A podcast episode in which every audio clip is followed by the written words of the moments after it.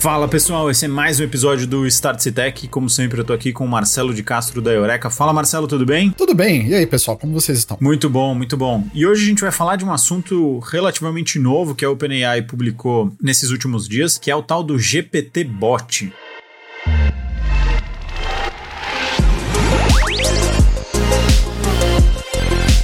Start Tech.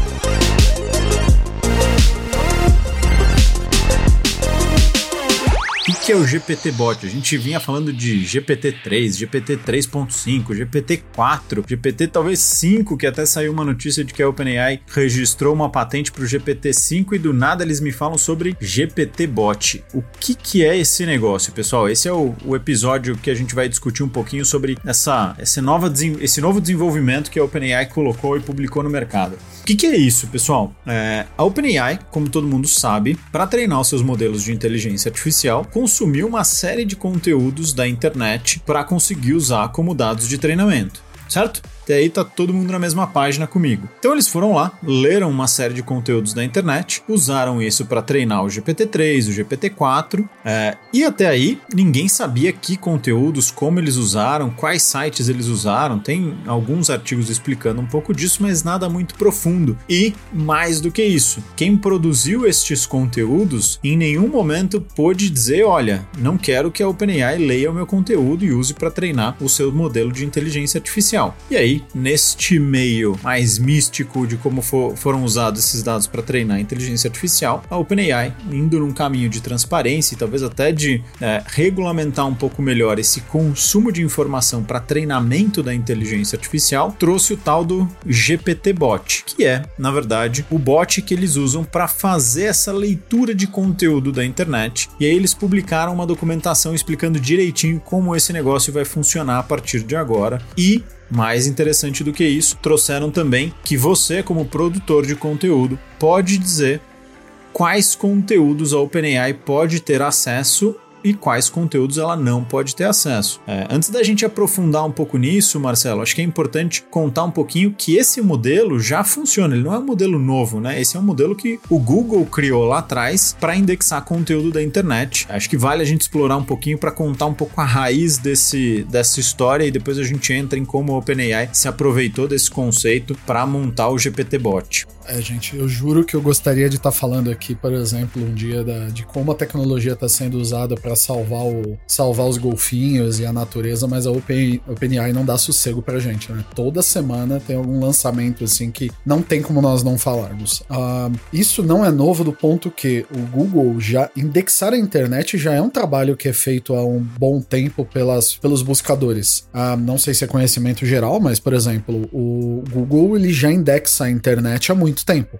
Assim, é, só que entenda, né? O Google ele indexa mal e porcamente a internet. Ele, ele indexa só o que ele chama de internet de superfície. Se você pensa que o Google ele tem toda a internet indexada, não tem. Ele tem uma camada superior lá. Por quê? Sendo que se você pegar ali na probabilidade de você precisar de um site, provavelmente vai estar tá dentro do que, do que, do que aonde o Google já indexou. O resto da internet é o que a gente chama da internet que ela está abaixo da superfície ali. Não estou falando de Deep Web, né? Mas se, por exemplo, você tem o, seu, o site da sua empresa, onde você acessa com usuário e senha e o Google não pode indexar, já então, aí você já tem a sua o que, que, é a diferença? O que, que, o Google não, não indexa, né? Esses conteúdos privados, conteúdos de fora, conteúdos de empresa, a própria Deep Web, a Deep Web ela não funciona nem com os protocolos normal. Para quem não conhece, ela você não pode digitar, não existem nem URLs. É, é um sistema diferente, a URL não é um negócio user-friendly, né? Não é um negócio simples de ser usado. Mas o que acontece? Onde pegou esse problema que o Google faz? Ele já indexa notícias de grandes portais. Quando você entra lá no Google News, já existe uma curadoria ali que o Google faz de tudo que ele indexou de todos os jornais. E não não só de jornais, de televisões, de, de, de, blogs, já tá ali. Isso já deu dor de cabeça. Coisa de alguns anos atrás já deu problema. Por quê? Porque essas empresas que produzem, essas empresas de mídia e essas pessoas que produzem conteúdo reivindicam o direito de serem remuneradas por terem seu conteúdo indexado no Google. Então, quer dizer, é uma briga que não é nova. que a OpenAI tá fazendo não é, não é nenhuma novidade. Isso daí já deu dor de cabeça no, no passado. A diferença agora é que antes, qual, qual é o paradigma que a gente achou interessante de trazer para vocês conhecerem? O O Google ele, o Google ele indexa, mostra para você e diz de onde vem. O da OpenAI, ele é indexado, só que quando ele quando, quando você consulta isso, você não sabe mais o que é. Você não sabe de onde veio, você não sabe onde escreveu. É quase como quando você lê livros no, na, no, na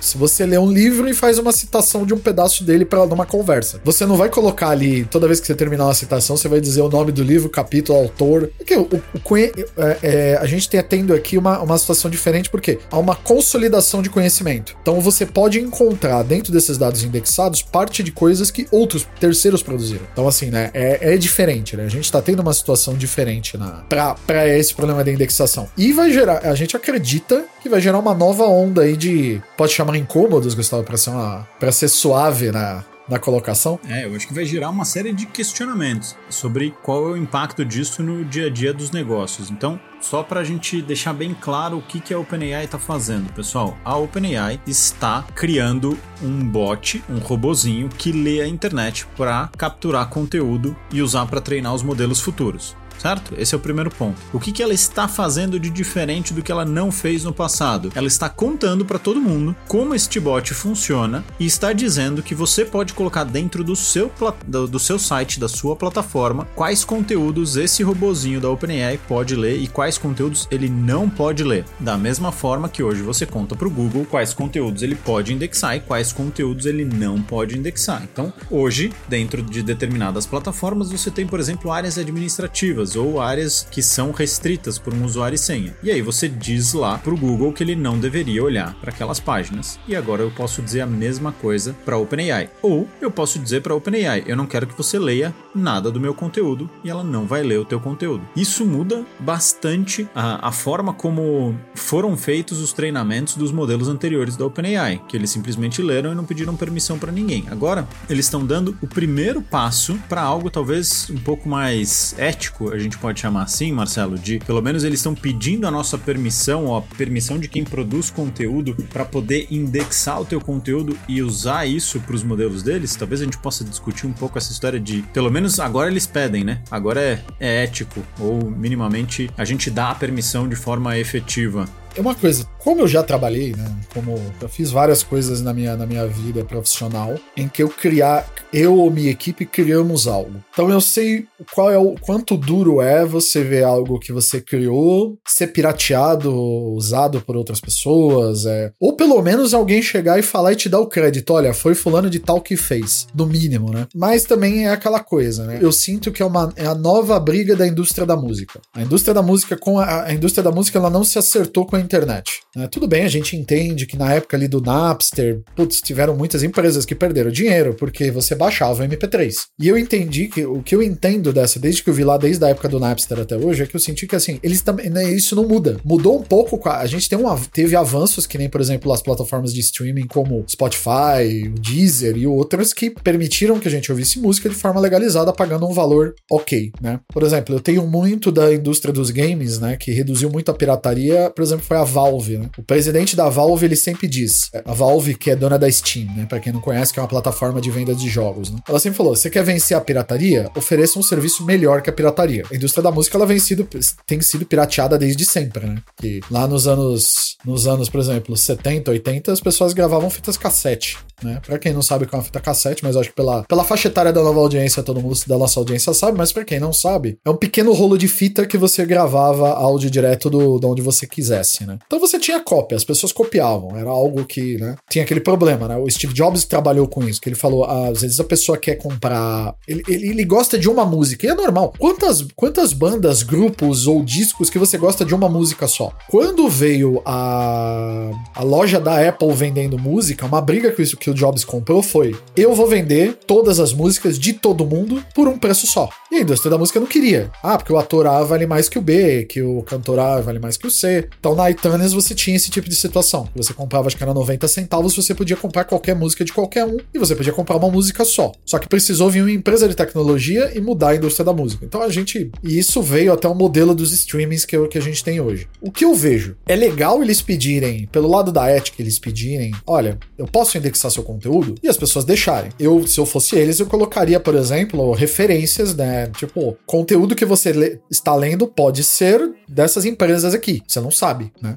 Por quê? E também eu vejo pelo lado da, da, da eu vejo pelo lado da OpenAI e, e pelo lado dessa revolução da inteligência artificial. Se você fechar todo o seu conteúdo e falar pronto, ninguém vai ler e acabou, se houver um movimento migratório de que nem a gente já tinha previsto isso, das pessoas pararem de pesquisar no Google e começarem a pesquisar nas IAs, o que que acontece? Qual é a diferença? As pessoas vão menos aos sites das, aos, das, da, das, da imprensa, dos blogs, ou quem quer que seja, e vai começar a pesquisar na OpenAI. Se o seu conteúdo não tiver ali, ele nunca vai ser visto. E você tende a cair, a ser relegado à, né, obscuridade daquelas pessoas que ainda acham que vale a pena ler de você. O famoso nicho, né? Sei, Gustavo, eu vejo pelos eu, eu vejo que tem prós e contras dos dois lados, né? Se eu fosse dessa indústria que produz e vive de conteúdo de, noti de notícias ou produzir conteúdo, nós aqui do Start Stacks estamos produzindo conteúdo, né? Por exemplo, a, a, eles podem, por exemplo, transcrever um episódio nosso e colocar como, como conteúdo para dentro da, da, do GPT eu me sentiria honrado. Fala, pô, legal, né? Minha, minhas dados estão fazendo parte da base de dados deles, seria legal. Mas eu sei que a minha experiência é muito diferente de todos os outros empresários e produtores que estão por aí. Então, assim, eu acho que tem prós e contras dos dois, la dois lados. Se eu fosse. Uh, uh, se eu fosse um dono de um jornal ou alguma coisa parecida, eu tentaria aprender, principalmente com a indústria da música que sofre com isso até hoje. Se você pegar o que ela já foi e o que ela é hoje, nossa, não, não chega nem perto, né? As gravadoras eram coisas poderosíssimas. Hoje em dia, né? Ainda existem tudo, mas mas são uma sombra do que já foram. Então, negócio, sei que, sei que divaguei, divaguei bastante, Gustavo, mas assim, eu tentei ver o. Tô querendo colocar pra galera entender quais são os problemas disso daí eu acho que tem alguns problemas, mas também abre oportunidade, né? Você falou um negócio que me chamou a atenção, que quando eu li esse anúncio, essa matéria, me levou a ter três perguntas e a primeira delas é: eu como produtor de conteúdo deveria liberar o meu conteúdo para OpenAI usar ou não? Né? Eu fiquei com esse questionamento. E aí uma das coisas que você falou, para mim faz muito sentido, que é o seguinte: a gente vê talvez uma migração do uso do Google ou de ferramentas de busca para ferramentas de inteligência artificial. E aí um parênteses, né? O Bing, a busca do Bing Bing reviveu das cinzas, renasceu das cinzas a partir da integração com o ChatGPT. Então, não é só um achismo nosso, tem alguns fatos aí que corroboram um pouco dessa visão de que a transformação da busca tradicional para uma busca com inteligência artificial mais parecida com um chat parece ser um caminho. E aí, se teu conteúdo não estiver nesses chats, né, nessas inteligências artificiais, talvez você fique de fora da maior mídia que vai daqui para frente entregar conteúdo, entregar a tua informação para as pessoas. Então, me parece muito, Marcelo, quando você traz essa provocação de que talvez essa história de deixar o meu conteúdo disponível para OpenAI ler e usar para treinar os modelos futuros, algo muito quando foi o começo lá do SEO, né, do Search Engine Optimization, onde você preparava o teu conteúdo e entregava para o Google de graça para ele ler e indexar, porque você sabia que ele tinha um volume de tráfego muito grande. A gente até hoje faz esse tipo de trabalho de como eu entrego o meu conteúdo de forma mais efetiva para o Google para ser o primeiro ali na busca busca e, consequentemente, receber tráfego a partir disso. Então, me parece algo muito semelhante a essa história de entregar o conteúdo para o Google. Agora eu entrego meu conteúdo para a OpenAI para que ela possa indexar e, e, a partir daí, talvez o meu resultado ou as minhas informações apareçam no chat GPT daqui para frente. Então, me parece fazer sentido algo nessa linha. Isso me leva a um segundo questionamento que, já que este é o caminho que as coisas devem ir,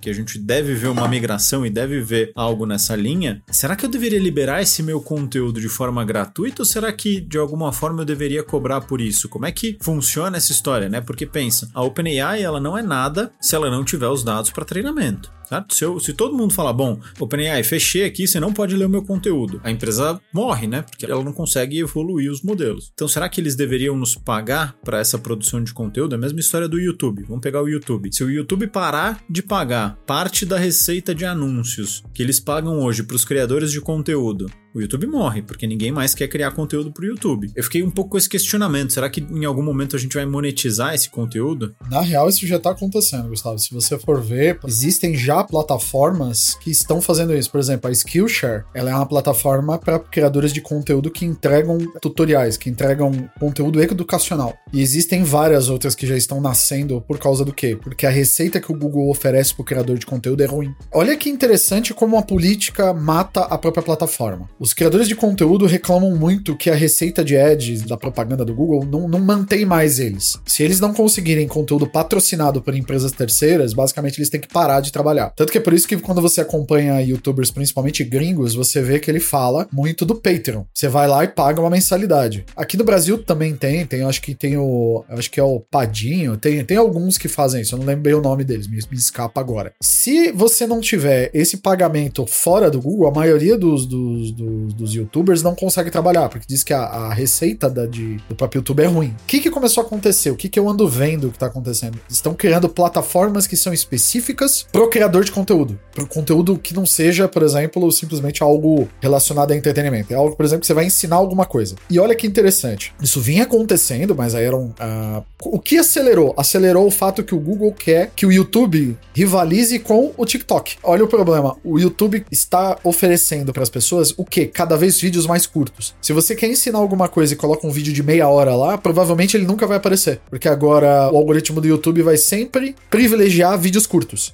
Só que, por exemplo, você pega canais que o cara fala assim: Meu, eu tô ensinando a programar. Como eu ensino alguém a programar em 3 minutos? Então ele, ele migra pra plataforma. O que eu vejo é o seguinte: são decisões que. É aquele negócio que quando a gente trabalha com produto é sempre aquela. Não, não, não é, é, tente sair na frente. Porque ter que correr atrás do concorrente é a pior coisa possível. Você toma esse tipo de decisão que acaba colocando em risco sua própria, sua própria próprio produto ou plataforma, né? No caso de, que eu vejo disso daí, por exemplo, pode vir outro cenário. Gustavo falou: pô, as plataformas elas devem ter uma remuneração elas devem entregar? Pode. Eu acho que pode. É aquela coisa.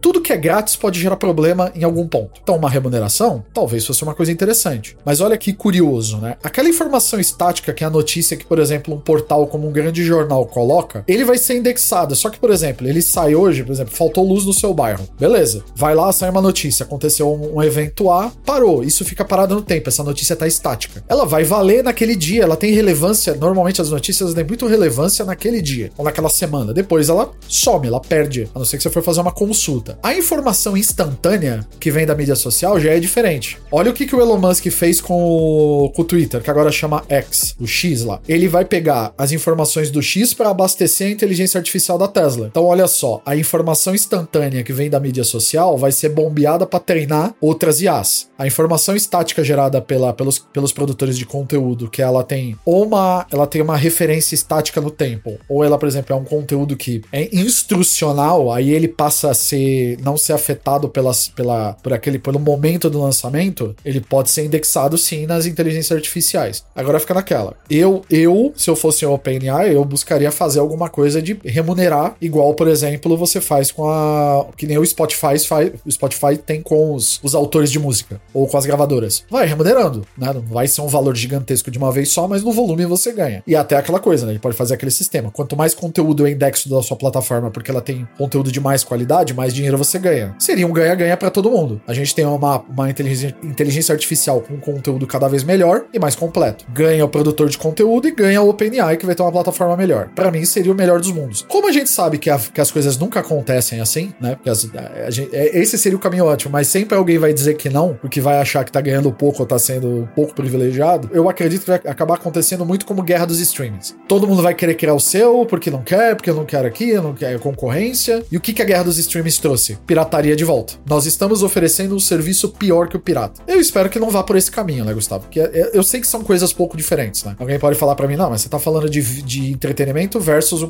versus notícia e conteúdo, por exemplo, instrucional. Eu sei que é diferente, mas eu só tô usando o contexto para analisar ali, né? É, eu acho que tem uma, um ângulo importante pra gente analisar que é o seguinte: é aquele ponto que, que você falou e a gente já tá discutindo aqui. A OpenAI, ela vive desses dados. Se todo mundo fechar a porta para ela, ela deixa de existir. É simples assim. Ela agora te deu a opção de não entregar os seus dados para ela usar para treinar os próximos modelos. Se a gente fizer um complô aqui e todo mundo falar não entrega os meus dados, eles vão ter escassez de dados e aí eles vão sofrer um pouco com isso. Qual é a forma de você evitar ir para um modelo de remuneração parecido com, com o do Spotify ou dos grandes streamings de música que você paga ali um percentual de royalties, talvez alguma coisa nessa linha. E aí trazendo um, uma pulga atrás da orelha para vocês, pessoal, que a gente sempre fala de sinais. Lá em maio, quando o Sam Altman esteve no Brasil e eu participei da, da conversa com ele, uma das coisas que ele falou lá atrás, Isso em maio desse ano. Maio desse ano significa quatro anos atrás, em tempos de inteligência artificial, né, Marcelo? É, ele falou que uma das coisas que a OpenAI estava estudando era uma, um modelo de remuneração para criadores de conteúdo. É, então, o que, que me dá. Quando eu leio essa, essa notícia do GPT Bot, ou esse anúncio do GPT Bot, e eles dizendo que você, como criador de conteúdo, pode dizer quais conteúdos você quer que eles indexem ou não, me parece um sinal mais forte de que de fato eles estão caminhando para pensar em talvez um modelo de remuneração para quem cria conteúdo. Porque senão eles poderiam continuar fazendo a busca como eles sempre fizeram, é, sem avisar ninguém e, e buscando todos os conteúdos de forma independente. Então, quando a gente fala de análise de sinais, é,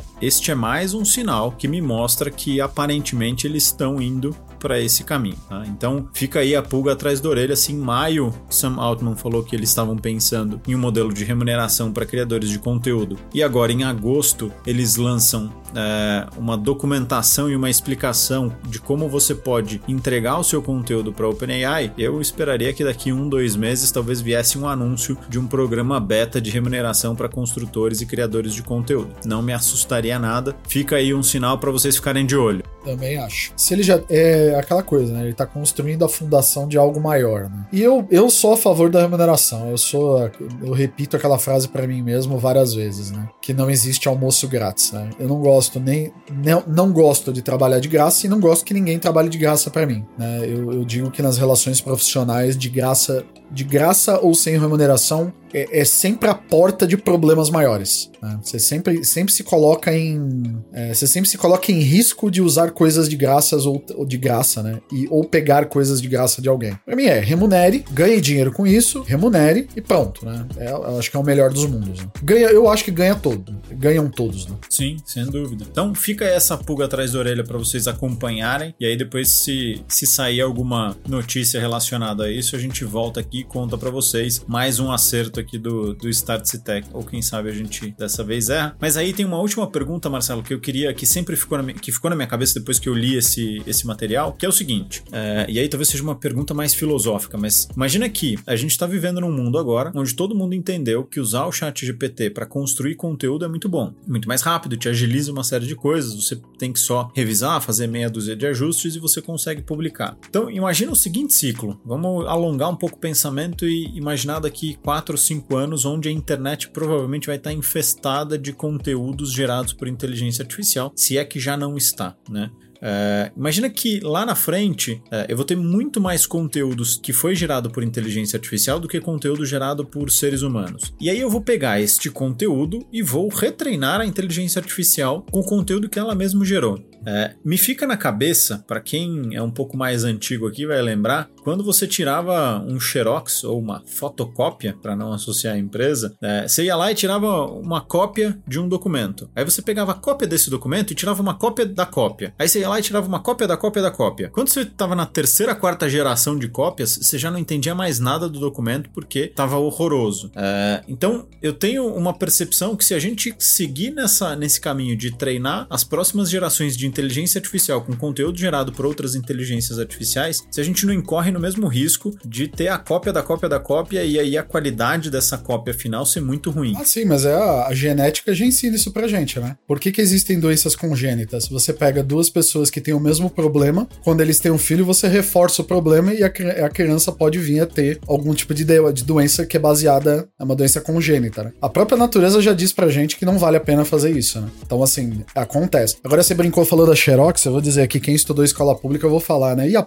e a prova feita no mimeógrafo? Quem lembra disso? Deixe nos comentários se você, se você lembra do delicioso cheiro de álcool da prova do mimeógrafo. Mas, uh, é assim, eu, eu acredito que a necessidade de conteúdo novo é, é importante para as inteligências artificiais. Não tem, não tem como ela parar no tempo. É, eu faço um uso relativamente grande do, de, de IAs aqui e eu sinto já falta, por exemplo, em testes que eu fiz com o GPT, o fato dele só, ter, só ser indexado até 2021, para mim já é uma dor de cabeça. Porque nós estamos em 23, já aconteceu, já, nós já estamos aí dois anos quase já de, de diferença. E tem fatos que eu gosto que, que aconteceram, tipo, no ano passado, final do ano passado que ele não tem. Não adianta eu perguntar para ele. Eles fizeram ali um, tentaram contornar isso colocando o, o plugin que pesquisa na internet, que eu fui usar, que eu fui testar agora e descobri que eles tiraram por causa de um problema de segurança. Vai ter que mudar, assim, eles precisam reinjetar conteúdo novo lá. Senão é aquela assim, a gente vai criar informações incorretas, persistir com informações incorretas e reinjetar informações incorretas dentro da IA. Até o ponto que a IA vai cair naquele negócio de falar: não, não, não, não, é tipo Wikipédia. Nunca faça trabalho usando, né, que nem falam para as crianças, nunca faça trabalho de escola usando Wikipédia. Por quê? Porque ela pode estar errada. Aí, é, o dia que a, que a IA perder confiabilidade, a gente não vai usar mais ela. E eles sabem disso, né? Sem dúvida, sem dúvida. Por isso que é mais um sinal na minha cabeça de que talvez eles comecem a incentivar não só criadores de conteúdo a entregar o conteúdo para a plataforma deles, mas de alguma forma também é, incentivar a construção de conteúdo original, a construção de conteúdo gerado por pelo bom e velho ser humano. É, eu acho que isso deve vir como um incentivo. Tem um porém nisso, né? É, nem a própria OpenAI conseguiu construir uma ferramenta ainda que consegue identificar se um texto foi construído por uma IA ou se foi construído por um ser humano. Eles descontinuaram há duas semanas a ferramenta deles que fazia isso, exatamente porque os resultados não eram bons. Então, é, acho que a gente tem alguns desafios para chegar nisso, mas na minha cabeça é muito claro que tem um sinal de que a OpenAI está caminhando para um mundo onde ela vai criar alguma forma de remunerar quem produz conteúdo ou minimamente de incentivar você a querer que teu conteúdo esteja esteja lá, ou por, uma, por um posicionamento de marca, como a gente falou no, logo no começo do programa, de que se eu não estiver lá, talvez a minha empresa não apareça no principal meio de consulta, consulta e consumo de informação da internet, é, seja porque eu quero criar uma nova fonte de renda e alguma coisa que me ajude a complementar o conteúdo que eu já produzo e eu preciso monetizar, é, e também se eles não vão colocar aí talvez um, um incentivo a mais para conteúdos originais construídos por seres humanos e não só pela máquina, exatamente para evitar um pouco desse cenário mais catastrófico de eu ter a cópia da cópia da cópia e aí a qualidade ser muito baixa. Então, é, eu fico pensando, cabeça... por exemplo, Gustavo, quando você mais para frente, por exemplo, você faz uma pesquisa, por exemplo, ah, é, quais são os componentes de um curso para, por exemplo, de uma ementa para um curso sobre inteligência artificial? Aí vamos supor que ele use parte da informação da, da Starts. Ali no rodapé ele fala assim, conteúdo oferecido por, né, ou baseado no conteúdo de Starts, por exemplo. E bota até um link para você ir pro, por exemplo. O Bard tá fazendo isso. O Bard ele coloca referências da onde ele tirou parte do conteúdo dele. Eu acredito que funciona, dá certo. Sim, sim. É um experimento interessante. Acho que fica aí a provocação para quem tá ouvindo para ver se isso vai de fato acontecer. Eu acho que a gente tem um, alguns sinais importantes que vale a pena ficar de olho. É, e para quem ainda tá, o Marcelo levantou a bola aqui, eu vou ter que cortar. Para quem tá curioso sobre como funciona essa história de inteligência artificial, talvez esteja escutando o podcast pela primeira vez. É, a gente já tá aqui, já fez mais de 40 e tantos episódios. Volta lá no começo. Primeiro episódio a gente já fala sobre um pouco de inteligência artificial, a gente aprofunda aprofunda bastante no tema. E se você quiser saber mais sobre isso, tem a nossa formação AI for Leaders, que é um curso construído com a experiência da Starts em usar inteligência artificial no dia a dia. A gente compilou os nossos aprendizados e colocou isso num curso é, focado em liderança, focado em aplicação de negócios, para de fato você extrair valor de todas essas ferramentas, porque como a gente vem falando aqui, não tem como você ficar de fora desse assunto, não tem como você não aprender sobre inteligência artificial. Talvez é, não aprender sobre inteligência artificial hoje é como lá nos anos 2000 não saber usar o Excel, não saber usar a internet. Você fica de fora de uma onda de transformação gigantesca que vale a pena não perder, porque deve ter muito negócio, tem muito negócio já acontecendo no mercado sobre isso. Então, pra gente encerrar esse episódio, pessoal, fiquem de olho nessa história do GPT Bot por vários motivos. O primeiro deles é: você pode dizer para a OpenAI se você quer ou não que ela consuma o teu conteúdo. Dois, talvez venha uma monetização em cima disso, talvez você possa ganhar dinheiro com esse negócio. Três, talvez conteúdos criados por seres humanos valham mais do que conteúdos criados por inteligência artificial. Então toma cuidado para não gerar só conteúdo de AI, que isso pode impactar o ponto 2, que é a monetização desse negócio. E aí, Marcelo, palavras finais para a gente encerrar esse episódio? Eu gosto muito da, da participação das pessoas. Por favor, deixe seu comentário sobre o que você acha.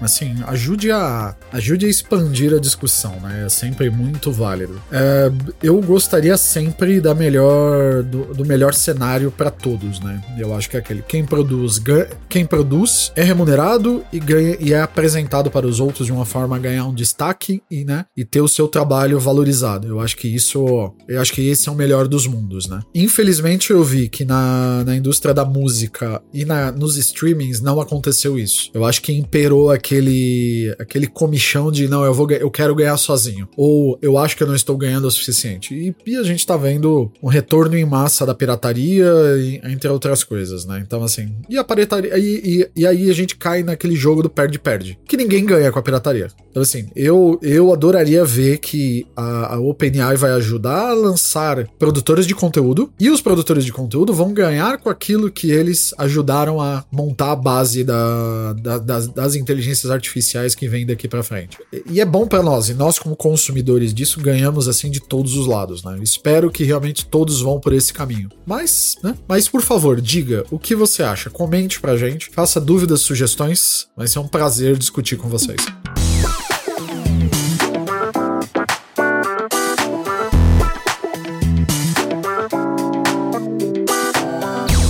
Isso aí. Então, muito bom, pessoal. Obrigado por terem escutado até agora. Não esqueçam de seguir no agregador que você está ouvindo para receber as notificações dos próximos episódios. A gente está toda terça-feira às 5 da tarde com um episódio novo e a gente fica por aqui. Até uma próxima. Um abraço. Até logo, pessoal.